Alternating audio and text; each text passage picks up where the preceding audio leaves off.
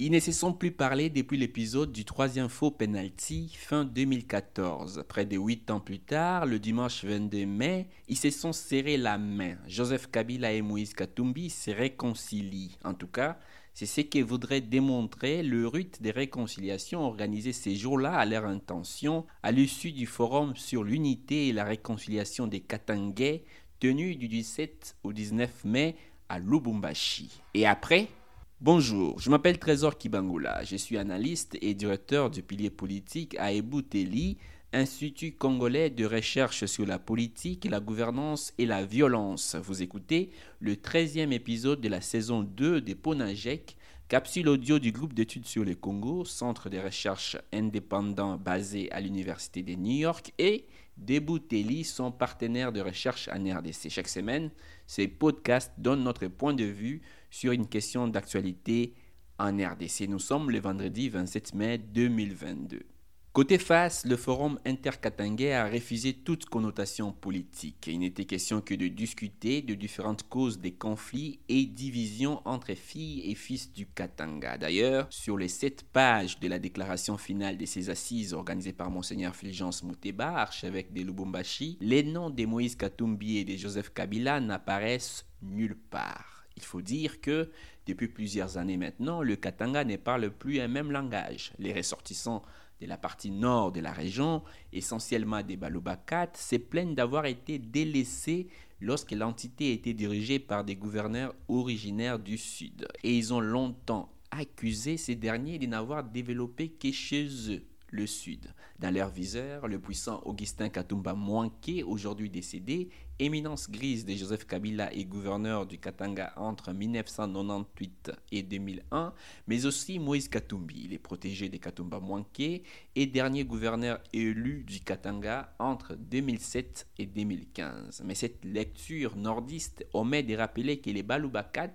et les autres membres des tribus du Nord Katanga ont et aussi occupé des postes très importants à Kinshasa sous Kabila lui-même Lubakat. Toujours est-il que ces clivages s'accentuent lorsque Katumbi s'oppose fin 2014 aux velléités de Kabila de briguer un troisième mandat, appelant les Congolais à s'élever contre cet éventuel troisième faux penalty. Dès 2015, Kabila accélère alors le processus de découpage. Les Katanga est démembré en quatre provinces, espérant entre autres fragiliser Katumbi. Plus que jamais, l'espace katangais se retrouve tiraillé entre deux blocs, celui des Kabila et celui des Katumbi. Une division que le forum de Lubumbashi s'est attelé à mettre fin.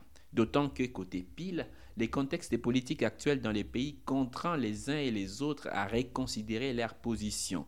Fin 2020, les deals entre l'ancien président Kabila et son successeur Félix Tshisekedi a volé un éclat. Le chef de l'État est parvenu à inverser les rapports des forces, reprenant au passage à son ex-allieu le contrôle du Parlement, du gouvernement, voire de la Cour constitutionnelle. Katumbi, qui est venu appuyer Tshisekedi dans ses bras de fer contre Kabila, a beau rester officiellement dans l'union sacrée de la nation, coalition au pouvoir, mais tous les signaux indiquent que l'ancien gouverneur n'y croit plus. Des réformes électorales consensuelles promises par les pouvoirs ressemblent désormais à des chimères et des accords politiques n'ont pas été respectés. Conséquence, des rapprochements qui semblaient inimaginables il y a quelques mois deviennent des hypothèses de travail.